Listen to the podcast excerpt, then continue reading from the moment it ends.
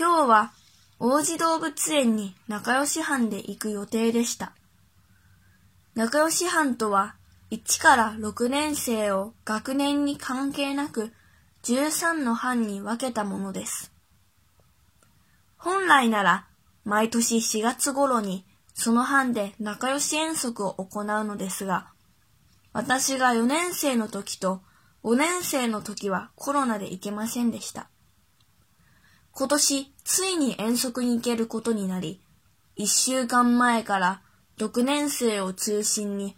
仲良し班の中でグループを作って持ち物を確認して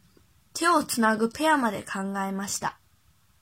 6年生としてみんなをまとめる初仕事だとみんな張り切っていました。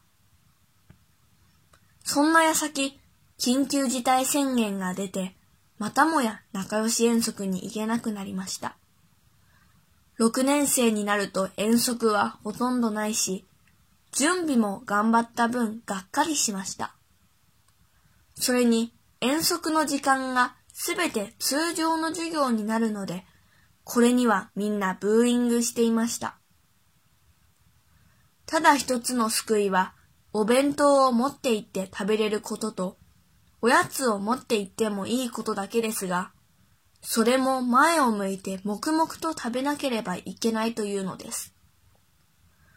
お弁当の醍醐味は何と言ってもみんなで集まってワイワイ食べることなので美味しさ半減です。コロナで仕方ないとはいえ、やはり思うところがあります。先生がコロナが収まったら仲良し遠足はまた機会を探していくと言ってたので、コロナが早く収まってほしいです。